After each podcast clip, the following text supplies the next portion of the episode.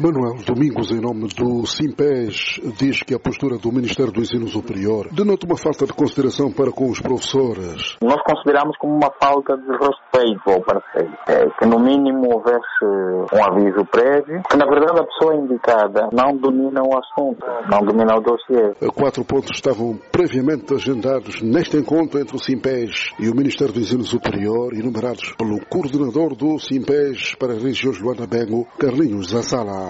O primeiro ponto diz respeito ao problema das eleições ensino superior, porque todos aqueles que estão a dirigir as instituições de ensino superior estão fora dos seus mandatos. O segundo ponto é sobre o problema do pagamento da dívida pública.